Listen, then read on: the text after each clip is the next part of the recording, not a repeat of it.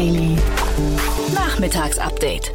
Ja, herzlich willkommen nochmal zurück zu Startup Insider Daily. Mein Name ist Jan Thomas und wie heute Vormittag angekündigt, wir haben zwei richtig coole Gäste. Zum einen ist bei uns David Domen. Er ist der Co-Founder von Ocell, ein Unternehmen, das sich dem Wald verschrieben hat, eine Art Operating System für den Wald bauen möchte. Also echt abgefahren, muss ich sagen. Muss man erstmal drauf kommen. Und bei uns ist Jonathan Bernwieser, der eine Plattform baut mit Agrando für die Agrarwirtschaft, also für die Landwirte und äh, Zulieferer der Landwirte. Und auch das ein cooles Thema. Gab es in beiden Fällen gerade Finanzierungsrunden, also von daher aus aktuellem Anlass zwei richtig coole Gespräche. Ich hoffe, ihr habt genauso viel Freude daran wie ich. Beide Gespräche kommen dann sofort nach den Verbraucherhinweisen und die kommen jetzt.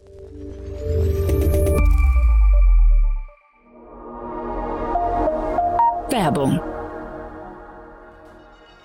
Dieser Podcast wird präsentiert von Philips und Burn, deinem Partner für Tech Due Diligence. Wir haben bereits mehr als 350 Startups und über 10 Milliarden Euro Funding begleitet und verstehen dadurch, was Tech Companies wirklich hilft. Klares Feedback zu Chancen und Risiken. Mit unseren Tech-DDs für Investoren und Health Checks für Startups liefern wir genau das. Trage dich jetzt auf insider.techdd.info ein und erfahre mehr.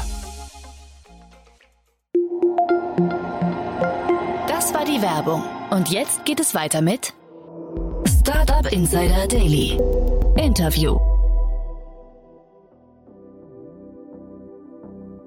Jetzt zu Gast David Domen, Co-Founder bei Ocell. Cool. David Domen ist bei uns, äh, Co-Founder und äh, Data Science Lead. Das ist auch sehr spannend von Ocell. Ähm, ich sage erstmal, bevor wir ins Detail gehen, hallo David. Hallo Jan, freut mich. Ja, freut mich auch sehr. Ähm, ihr habt ein total faszinierendes Startup. Eigentlich, äh, sag mal, die Rundengröße ist jetzt so, dass sie vielleicht bei uns fast durchgerutscht wäre noch, weil es eine Seed-Finanzierung ist, aber euer Thema ist total cool. Aber ja, bevor ich jetzt, äh, sag mal, in Lobeshymnen verfalle, äh, äh, erzähl doch du mal, was ihr macht. Gerne, danke. Also ja, es geht darum, den, den Wald zu digitalisieren. Ähm, in unseren Augen ganz klar ein schlafender Riese. Man redet äh, viel über die Baubranche beispielsweise, dass die so schrecklich undigitalisiert ist und dass sich da viele Möglichkeiten ergeben. Äh, aber es gibt eine einzige Branche, die noch äh, undigitalisierter ist, eben den Wald. Und äh, wir sind über Zufälle dort reingestolpert. Also wir kommen gar nicht, es, wir haben keinen Background im Wald.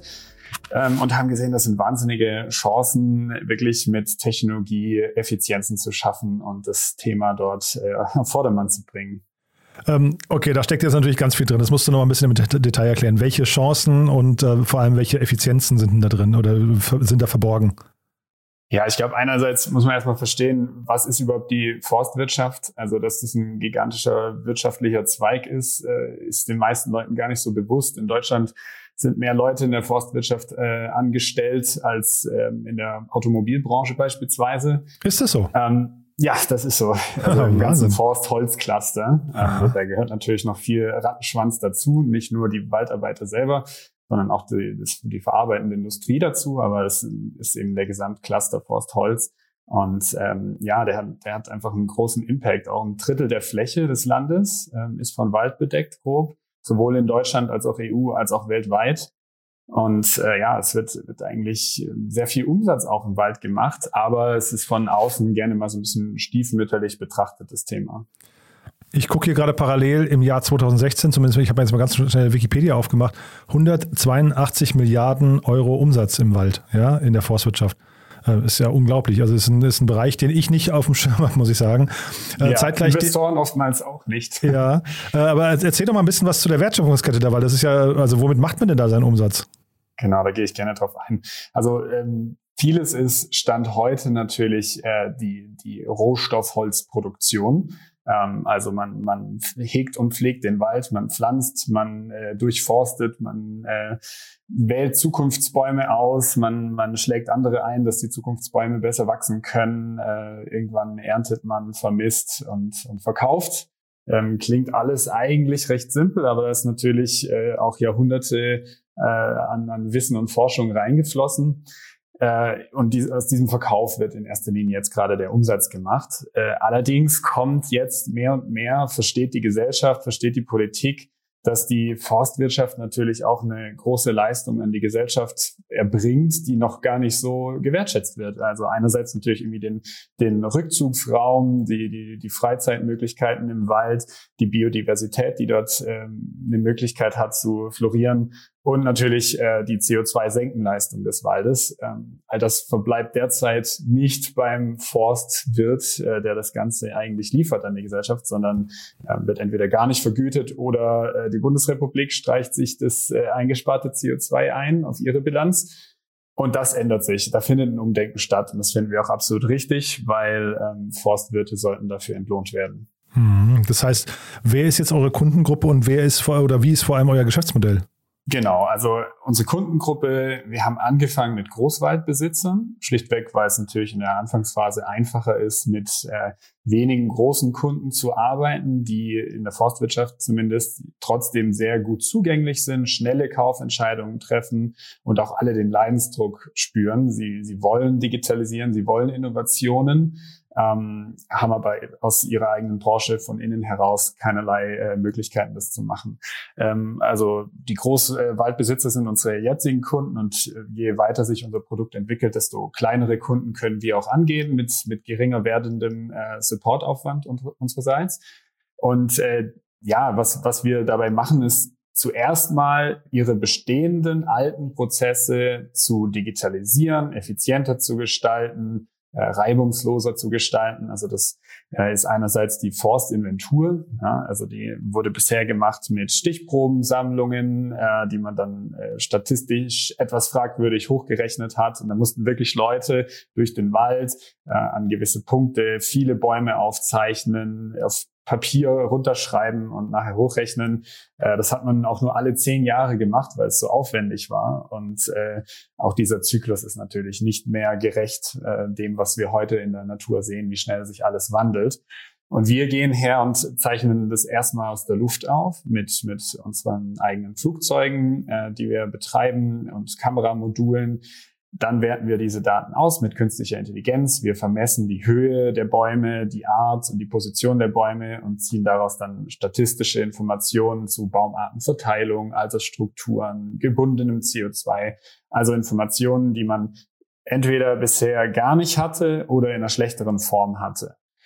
Und darauf, also das alleine ist schon, ist schon ein großer Vorteil, diese, diese Informationen jetzt zugreifbar und digital zu machen, statt auf einem Ordner Papier, der dann im, im, Stank, äh, im Schrank verstaubt. Ähm, zusätzlich bieten wir die Dynamic Forest App an, wo im Wald sämtliche Stakeholder, also vom Betriebsleiter, vom Förster zum Waldarbeiter und auch den externen Dienstleister, alle Leute auf diese Daten zugreifen können, Maßnahmen auf diesen Daten planen können und auch wirklich der Fortschritt und die Zuständigkeiten aller Maßnahmen immer sichtbar sind und synchronisiert werden. Mhm. Jetzt sagst du gerade Flugzeuge, das ist, finde ich, auch äh, super spannend. Das heißt, ihr habt eine ganz, eine ganz andere Perspektive. Aber zeitgleich, äh, ein Wald ist ja von oben relativ dicht. Ne? Das heißt, wie, wie, ähm, äh, also wie kommt ein Flugzeug? Sind das Infrarotaufnahmen oder wie hat man sich das vorzustellen, damit ihr wirklich alles erfassen könnt? Ja, das ist richtig. Ähm, interessanterweise, den Wald vor lauter Bäumen zu sehen, trifft eher auf unten zu als auf oben. Hm. Ähm, die, die Bäume teilen sich ja das Licht ne? und äh, es kommt nur eine gewisse Menge an Licht pro Flächeneinheit runter und äh, oftmals sieht man von oben sehr schön klarer getrennt und strukturierter die einzelnen Bäume. Ähm, aber du hast natürlich auch recht, man sieht nicht alles von oben. Ähm, das sind wir, das, das maßen wir uns auch gar nicht an. Wir sehen schon sehr vieles und vieles auch besser von oben als äh, aus dem Wald heraus selber. Aber ähm, zusätzlich, auch dafür ist die App natürlich wertvoll, zusätzliche Bestandsschichten zu vermerken in der App oder, oder Planungsmaßnahmen von kleinen Setzlingen, die unter großen Bäumen gepflanzt werden. Sowas sehen wir nicht, aber um dieses ganzheitliche Bild vom Wald zu bekommen, beziehen wir solche Informationen vom Kunden eben auch mit ein. Und mhm. äh, da gibt's noch weitere Perspektive, auch, auch die Erntemaschinen beispielsweise vermessen die Bäume hochgenau. Das ist so ungefähr das modernste im Wald, die Erntemaschinen derzeit. Ähm, das hilft auch, die Modelle dann zu stabilisieren und also zu optimieren langfristig. Jetzt wir, also der Anlass, dass wir heute sprechen, ist die Finanzierungsrunde. Äh, hoher sechsstelliger Bereich habe ich gesehen. Das heißt wahrscheinlich, ich muss jetzt nicht im Detail, aber das, ich sage mal für die Hörerinnen und Hörer, irgendwas zwischen 750 und 100 und, und, und eine Million wahrscheinlich äh, genau. sind da geflossen. Und äh, mit dabei ist Better Ventures. Äh, die sind ja auch dauernd hier als, ähm, als Experten bei uns im Podcast. Von daher freue ich mich darüber sehr. Ich weiß aber, dass Better Ventures ja äh, quasi so den Nachhaltigkeitsaspekt äh, primär in den Mittelpunkt stellt. Ähm, ist das bei euch auch tatsächlich Teil der Mission? Ich will da ganz ehrlich sein, wir haben die Firma nicht gegründet als eine Nachhaltigkeitsfirma. Wir haben die Firma gegründet, wir sind drei Ingenieure, wir wollten Effizienzen schaffen. Mhm. Also die, der Ingenieurstrieb ist ja irgendwo äh, sein, sein äh, Studium anzuwenden und Effizienzen zu schaffen. Das ist relativ überlappend mit Nachhaltigkeit, denke ich auch. Mhm. Wir sind sehr froh, dass wir bei unserer Suche nach dem, nach dem richtigen Geschäftsfeld Stück für Stück immer besser in die Forstwirtschaft reingefunden haben. Das ist ein großer motivierender Faktor für uns mhm. und auch für unsere Mitarbeiter. Aber es wäre gelogen, wenn ich sagen würde, wir wollten ein Green Tech Startup gründen. Das hat mhm. sich tollerweise so ergeben. Mhm. Und äh, dann erzähl doch mal ein bisschen was zu der Runde, weil da sind ja noch spannende Business Angels an Bord. Also was, was bringen die alle mit zum Tisch und dann vielleicht mal der Ausblick, was erwarten die jetzt von euch, beziehungsweise was denkt ihr, wie groß das werden kann? Ähm, gerne. Also Zusätzlich zu Better Ventures, äh, die haben noch den Julius Göllner mit an den Tisch gebracht. Also wir haben uns da einfach gedacht, wer kann in welcher Form Smart Money mit reinbringen. Julius Göllner ist erfahren im, im B2B-Sales, äh, da können wir viel von lernen. Dann ist äh, der Andreas Kupke, ähm, Gründer von Finanzcheck, äh, ebenfalls sehr erfahrener, sowohl Gründer, der ein Riesenunternehmen erfolgreich aufgebaut hat, als auch Investor, der uns sehr viele wertvolle Aspekte mitbringen kann. Wolfgang Seibold, auch ein erfahrener Gründer mit einer Seniorität und Glaubwürdigkeit, äh, die wir im Gründerteam vielleicht noch nicht ganz in der Form haben. Dann sind äh, Konstantin Mehl und ähm, Manuel Turner mit drin. Die waren auch Mitgründer bei Fedora, also auch wieder Jungs, die, die ein großes Unternehmen erfolgreich aufbauen konnten, wo wir uns auch versprechen, äh, gute Kontakte in künftigen Runden zu äh, VCs zu bekommen. Und letztlich äh, hatten wir noch äh, die Initiative for Industrial Innovators dabei, die uns mal relativ früh einen Convertible Loan gegeben haben, der jetzt auch gewandelt wurde und die haben auch nochmal Geld nachinvestiert, weil sie das ebenfalls für sinnvoll erachten. Genau, also das ist jetzt mal so die Runde, eine recht, recht große Gruppe, aber wir dachten uns, es ist, es ist sinnvoll, so eine, so eine diverse Meinung von verschiedenen fähigen Leuten mit an den Tisch zu holen. Ähm, ja, und zu deiner zweiten Frage, was jetzt die Erwartungshaltung ist bis, bis zur nächsten Runde. Wir wollen das OS of Forestry werden. Es geht darum, die Standardsoftware erstmal im deutschsprachigen Markt zu sein für den Wald, äh, möglichst breit bei möglichst vielen Kunden äh, anerkannt sein als die beste Lösung, die sie nutzen können, um sich zu digitalisieren. Ähm, das auch mit einer sehr aggressiven Preispolitik. Also es ist jetzt nicht unser Ziel, die, die Umsätze massiv zu steigern, sondern erstmal wirklich anzukommen und lieber auf solche KPIs zu achten. Wie viel wird die App von wie vielen Leuten genutzt und äh, wie gut kommen unsere Daten an und wie wertvoll ist das für den einzelnen Betrieb? Mhm. Und damit verbunden war jetzt die Frage, wie groß kann das mal werden? Äh, was denkst du? Also ist das ein, ein Thema, also ich kenne den Wettbewerb offen gestanden zu wenig, aber wenn du nachts im Bett liegst, was denkst du, wie groß wird das mal? Also der, der Forstmarkt wird massiv unterschätzt. Also ich glaube, alleine mit äh, ohne irgendwelche CO2-Kompensationen kann man in, in Deutschland auch schon 200 Millionen Umsatz in der Forstbranche machen äh, als Software-Dienstleister. Aber durch diese Aspekte wie, wie diese stärkere Rücksichtnahme der Leistung der Forstwirte ähm, kommt da noch viel mehr Geld rein. Und äh, ich will jetzt nicht mit horrenden Zahlen um mich schmeißen, aber die, also ich, ich verweise immer ganz gern auf die BCG-Studie, die besagt hat, dass der, der Wald weltweit einen Wert von 150 äh, Trillion Dollar, also auf Deutsch 150 Billionen Dollar ähm, verkapselt, äh, also, also darstellt.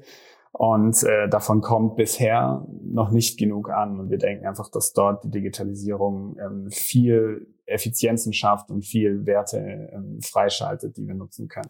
Aber das heißt, du siehst euch eigentlich auch als globalen Player irgendwann mal, oder es wäre eine Option ja. zumindest.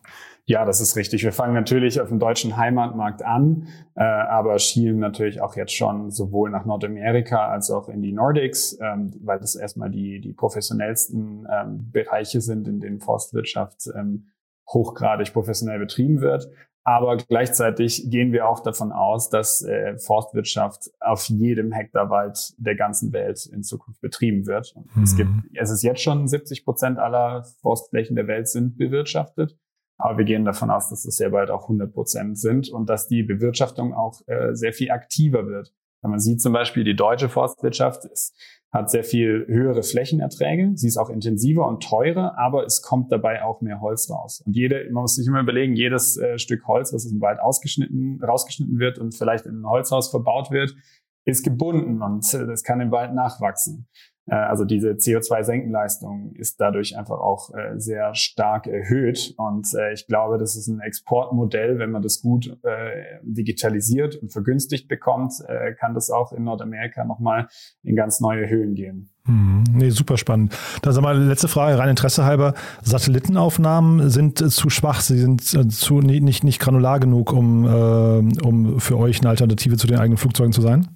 Ähm, Satellitendaten sind natürlich für viele Aspekte interessant, also um, um ganz grobe Analysen mal ja. anzustellen, Change Detection, äh, Fire Detection, für solche Aspekte ja. Mhm. Wenn es darum geht, äh, wirklich den Wald tiefgründig zu analysieren, ähm, dann braucht man sowohl die 3D-Informationen, die man aus dieser nahen Befliegung aus der Luft äh, bekommt, als auch die Auflösung. Mhm. Und äh, da, ich, ich erwähne immer ganz gern das Beispiel, wenn man in Google Maps auf Satellite klickt, dann sieht man in der Stadt München nicht ein Satellitenbild, man sieht ein Flugzeugbild. Satelliten sind nämlich einfach viel schlechter, ähm, als man so meint. Ja. Ah ja, spannend. Okay, cool. Du, David, also sehr, sehr spannend, was ihr da macht, muss ich sagen. War jetzt doch ein bisschen ausführlicher, aber ich glaube, weil ihr eben sowas Ungewöhnliches macht und weil es eben ein total cooler Approach ist, glaube ich, auch für einen riesengroßen Markt, den keiner so richtig im Blick hatte. Also nicht mal ihr scheinbar, ja. Also von daher, äh, vielen Dank, dass du da warst. Lass uns in Kontakt bleiben. Wenn es also bei euch, äh, weiß nicht, Folge, Folge Nachrichten, News gibt in irgendeiner Form, dann sag gerne Bescheid, ja? Sehr gerne, vielen Dank. Hat mich ja. auch gefreut. Haben wir eine, letzte Frage noch, haben wir was Wichtiges vergessen aus deiner Sicht? Also was du noch zum Beispiel, ich frage ja immer, sucht ihr Leute zum Beispiel? Ja, natürlich. Also ähm, sowohl im Engineering nach wie vor als auch in Sales, Marketing, HR, in jede Richtung. Wir Wie groß ist denn euer Team? Wir sind derzeit noch recht klein, wir haben lange gebootstrapped. Ähm, wir sind jetzt äh, sieben Vollzeitkräfte und vier Werkstudenten, aber wollen fleißig wachsen. Also, wer das jetzt hört und Lust hat, bei einem demnächst global aufgestellten Unternehmen dabei zu sein in der ganz frühen Phase, das ist eine große Chance. Wo findet man euch? Wir sitzen im Werk 1 in München, also am Ostbahnhof, in mhm. dieser Startup-Community. Das ist sehr cool hier. Ähm, und natürlich im Internet erstmal unter ocell.io oder mhm. auf LinkedIn. Super. Und Ocell hast du mir am Anfang gesagt, katalanisch für Vogel, ne? Ja, Genau, das ist die, die Geschichte hinter dem, hinter dem Namen. Wir haben das Wort Vogel in YouTube in sämtliche Sprachen übersetzt und fanden das Wort Russell am schönsten. Super. Alles klar, David. Hat Spaß gemacht und vielen Dank und ja, hoffentlich bis bald. Ebenso. Vielen Dank. Bis dahin. Wusstest du, dass es Startup Insider Daily auch als täglichen Newsletter gibt? Montags bis freitags jeden Morgen pünktlich um 8 Uhr die wichtigsten Nachrichten des Tages aus der deutschen und internationalen Startup-Szene. Für dich recherchiert auf über 500 Nachrichtenseiten und redaktionell zusammengestellt, damit du nichts verpasst. Kostenlos abonnieren auf www.startupinsider.de.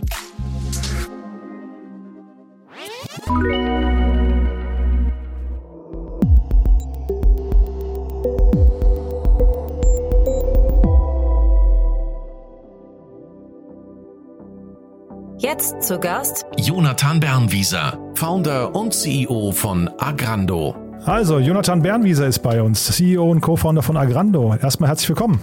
Vielen Dank, freue mich, dass ich heute hier sein darf. Ja, äh, freut mich auch und herzlichen Glückwunsch. Es gibt ja einen tollen Anlass, muss man sagen. Ihr habt ja eine, ja, also in heutigen Zeiten würde man jetzt nicht sagen Riesenrunde, aber ich würde mal sagen, verhältnismäßig doch schon sehr große Runde mit 12 Millionen Euro abgeschlossen. Also wirklich, wirklich toll. Erzähl doch mal ein bisschen, was ihr macht. Äh, total gerne, ja. Ähm, ganz besonderer Meilenstein für uns. Wir sind mit Agrando ein ja, Technologieunternehmen aus der Landwirtschaft. Ähm, was machen wir? Wir haben eine Online-Plattform entwickelt, mit der wir gezielt ähm, regionale Landwirte ähm, ansprechen, digital vernetzen wollen und sie dabei unterstützen wollen, ja, ihre Betriebe zukunftsfähig zu machen, auf die Zukunft auszurichten. Gerade fokussieren vor allem auf den Einkauf wir wollen Landwirte dabei unterstützen, effizienter einzukaufen. Finde ich total smart. Also ich, ich kenne den Markt natürlich zu wenig, aber ich kann mir schon vorstellen, A, ist es ein Riesenmarkt und B, ist es wahrscheinlich ein, ein, ein Markt, der nach so einer Lösung auch irgendwie schreit, oder? Das kann man äh, definitiv so sagen. Ähm, ich habe da einen relativ engen Bezug zu. Ich selber komme vom Bauernhof. Ähm, Ach.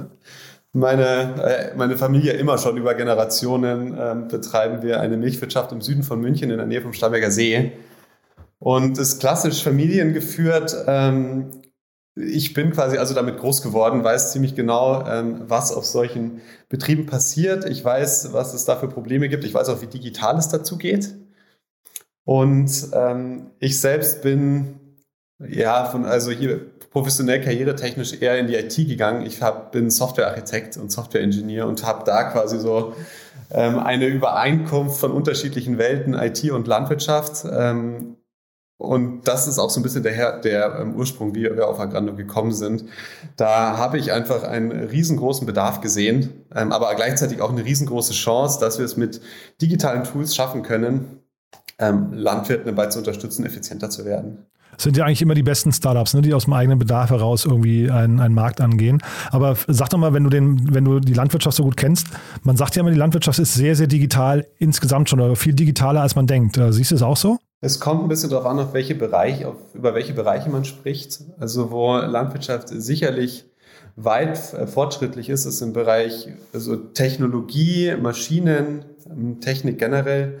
Wenn es um Software geht, also wirklich digitale Tools, die einem auch helfen, irgendwie Betriebsprozesse digital abzubilden, zu automatisieren, besser zu machen.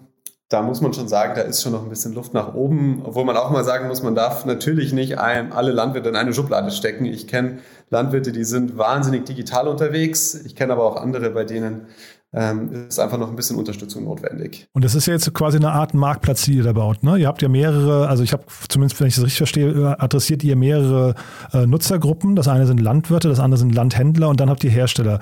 Ähm, welcher von den Bereichen ist denn gerade der wichtigste für euch? Es ist alles eine gewisse Koexistenz.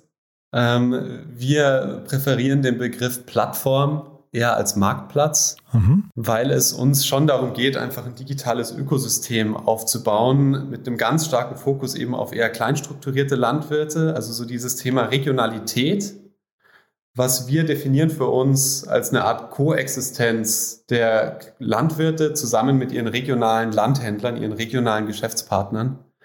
Und das eine funktioniert auch nicht ohne das andere. Und deswegen ist es so, dass wir zum einen natürlich irgendwie einen großen Fokus auf Landwirte haben. Wir wollen ein europäisches Netzwerk an ähm, regionalen Landwirten aufbauen, die aber ohne regionale Handelspartner nicht, nicht existieren können. Und deswegen liegt unser Fokus auf die genauso stark. Und vielleicht erzählst du mal noch ein bisschen, wo ihr gerade steht und jetzt, also vor allem vor dem Hintergrund der Finanzierungsrunde. Also wie gesagt, 12 Millionen Euro ist ja echt kein Pappenstiel.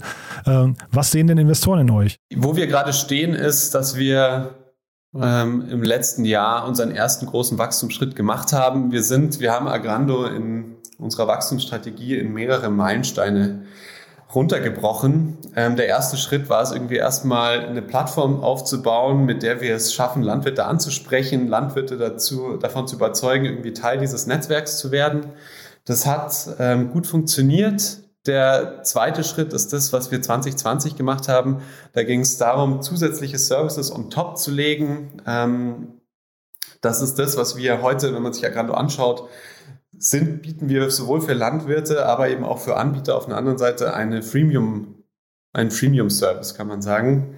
Ähm, und mit diesem äh, Paid-Service gehen wir nochmal individueller auf unsere Kunden, nehmen wir mal die Landwirte ein und helfen ihnen dabei, Prozesse weiter zu automatisieren. Wir helfen ihnen, bessere Entscheidungen zu treffen. Ähm, und vor allem aber helfen wir ihnen ja insgesamt dabei, erfolgreicher mit ihrem Unternehmen zu werden. Das ist so das Ziel. Das ist das, was wir letztes Jahr gemacht haben.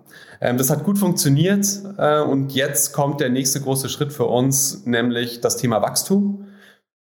Mit diesen 12 Millionen Euro haben wir ganz, ganz klare Ziele für uns. Das eine ist, dass wir das Thema Internationalisierung anstoßen. Ähm, Agrando ist seit wenigen Monaten auch in Frankreich aktiv so dass wir heute in Deutschland, in Österreich seit August letzten Jahres und jetzt ganz neu auch in Frankreich agieren.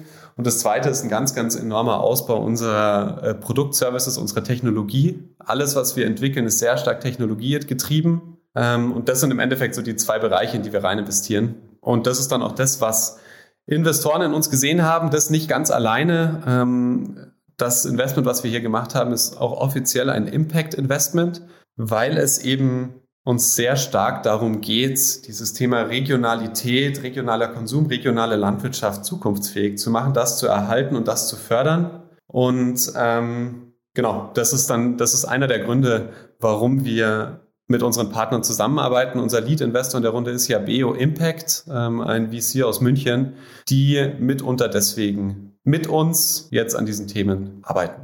Guck mal, das war mir gar nicht klar. Dann äh, vielleicht nochmal eine kurzer Seitenstrang. Wo steht denn die regionale Landwirtschaft? Ich hätte jetzt fast gesagt, dass, dass die insgesamt es ja einen relativ schwierigen Stand hat. Aber du siehst da, ich höre jetzt gerade raus, du siehst da noch Chancen, ja? Oder, oder zumindest nicht Hopfen als verloren. Ich sehe da eine total ähm, vielversprechende Zukunft. Also ist, man muss ja auch dazu sagen, das ist genau die Art und Weise, äh, die Art von Landwirtschaft, mit der ich groß geworden bin. Und was einfach auch wichtig ist zu wissen, ist, dass europaweit global Landwirtschaft ein total regionales Thema ist. Also man hat immer mal wieder hat man ja irgendwie das Bild im Kopf von diesen riesengroßen Farms, wie man sie in Australien oder irgendwie den USA kennt.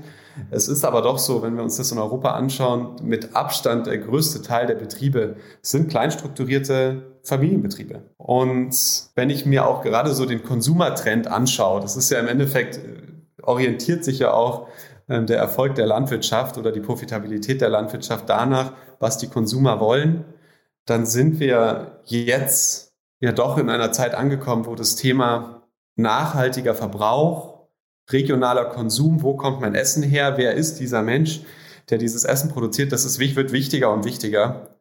Und die Konsumenten sind auch mehr und mehr bereit, für diese Information, für dieses Wissen und auch für den Erhalt dieser Themen einen höheren Preis zu bezahlen. Und genau da sehe ich so schon wie lange nicht mehr eine riesengroße Opportunity drin für regionale Landwirte, dass es eben nicht mehr nur noch darum geht, okay, ich produziere Kartoffeln für dafür, dass die Menschheit ernährt wird, sondern ich produziere nachhaltig regional und vermarkte das gleichzeitig in, meinen, in meiner Region. Ähm, und die Konsumenten auf der anderen Seite sind auch bereit, dafür den Preis zu bezahlen, den es eben braucht, damit ich meine Strukturen, mein Unternehmen auf die Zukunft ausrichten kann. Das ist ein Trend, den wir jetzt oder den ich jetzt persönlich sehr, sehr stark wahrnehme innerhalb der letzten fünf Jahre. Davor war das auch noch nicht so stark. Und welche Rolle könnt ihr dabei spielen? Ist das quasi, äh, ihr sorgt für, ich weiß nicht, Kostenvorteile durch Einkaufsgemeinschaften und, und bessere Konditionen oder welche Rolle genau spielt ihr dabei? Das ist, also das ist das, wo wir gerade ansetzen. Ähm, wenn wir über Landwirte reden, dann sprechen wir von Landwirtschaft, dem Unternehmen Landwirtschaft.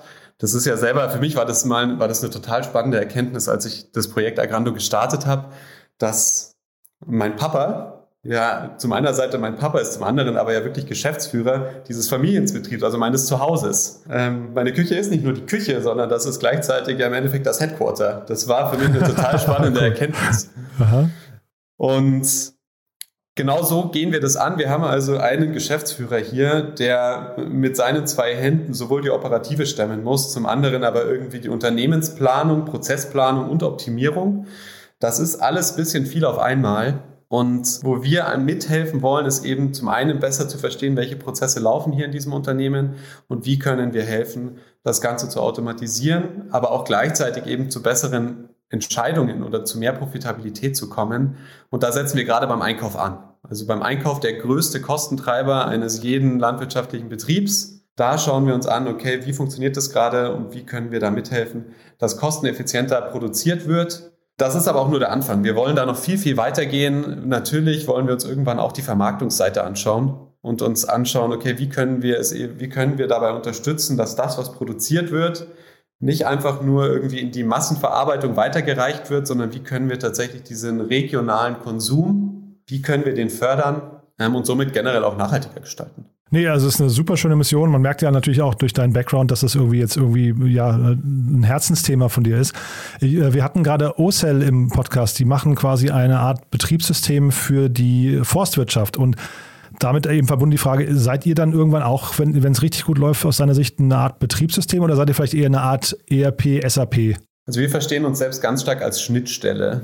Ähm, in, die, in unterschiedliche Systeme rein. Wir wollen selber kein ERP bauen, sondern wir wollen das richtige ERP für die Betriebe finden und die Schnittstelle zwischen diesem Unternehmer und diesem System ähm, aufsetzen und eben auch dabei unterstützen, Prozesse per se, jeder landwirtschaftlicher Betrieb besteht, so wie alle anderen Unternehmen, auch aus Prozessen. Die Frage ist nur, sind wir uns dessen bewusst, wie die gerade stattfinden und wie sie tatsächlich umgesetzt werden und wie wir sie besser machen können. Das ist was, was heute eben ja noch sehr oft einfach so intuitiv passiert. Und unser Job ist es, Prozesse klar zu verstehen, Prozesse besser zu machen und dann aber auch gute digitale Lösungen zu finden und die irgendwie mit uns zu vernetzen, sodass man schon sagen kann, so in gewisser Weise so ein, so ein äh, Operation System oder so ein Betriebssystem in gewisser Weise, weil wir nach den richtigen Tools und Lösungen suchen wollen, die wir dann an uns anschließen. Aber wie gesagt, für uns ist der Begriff Schnittstelle wichtiger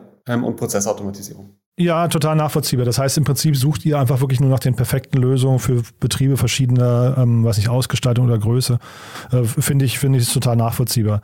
Ähm, das heißt, vielleicht nochmal einen Blick nach vorne jetzt mal zum Abschluss. Äh, wo geht die Reise jetzt hin? Wo seid ihr vielleicht in, ich weiß nicht, zwei, drei Jahren? Du sagst jetzt gerade Ausland kommt, äh, Frankreich, aber also wo ist, wo sind da die Limits für euch? Äh, ja, ich meine, wir sind ja im Startup-Bereich, gell? The sky is the limit.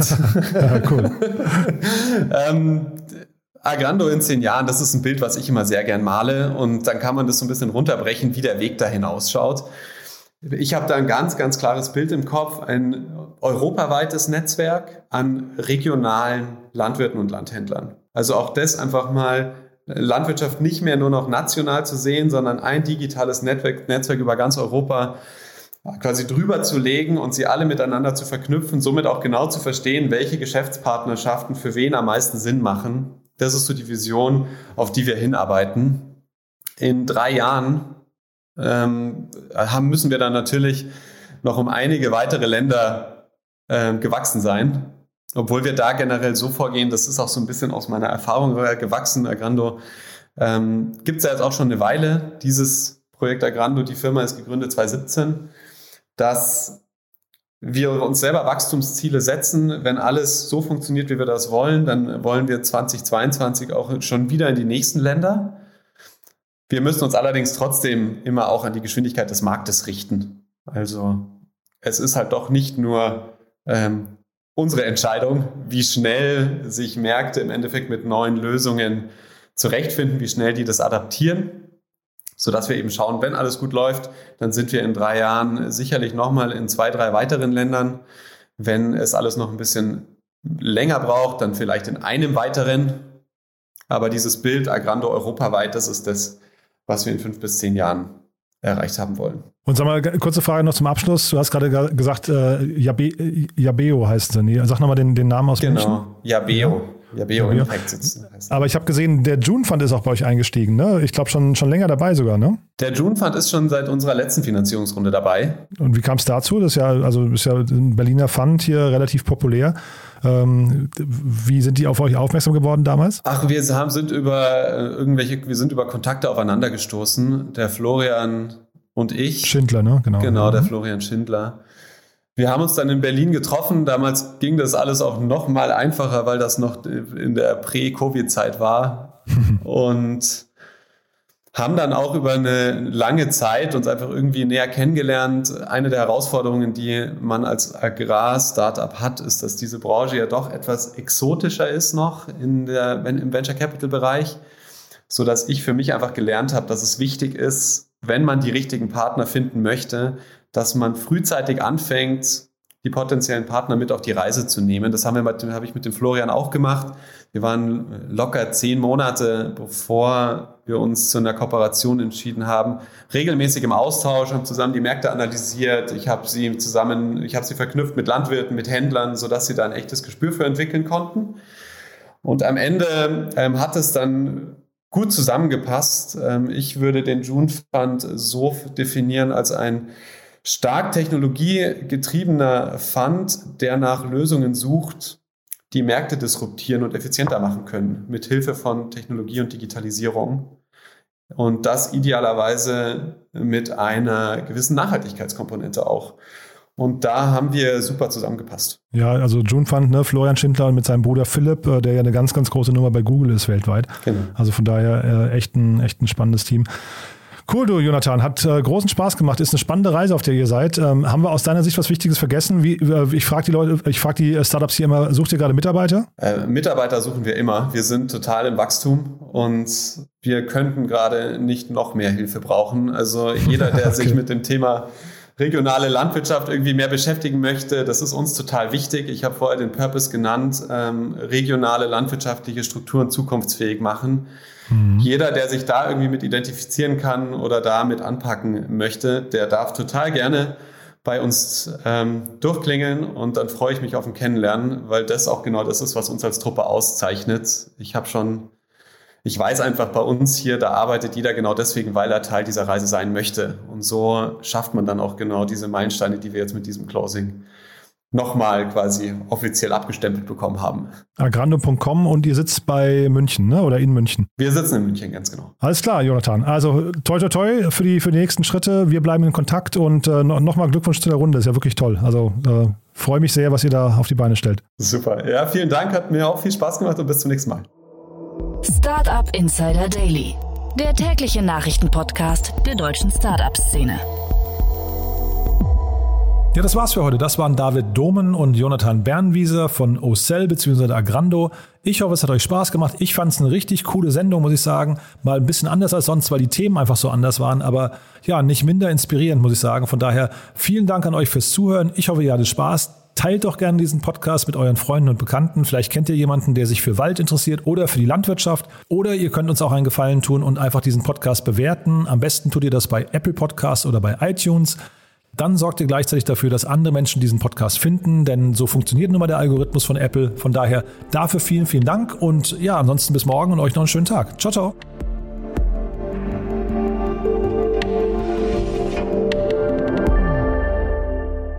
Diese Folge wurde präsentiert von Philips und Burn, deinem Partner für TechDDs und Startup Health Checks. Jetzt auf insider.techdd.info eintragen und mehr erfahren.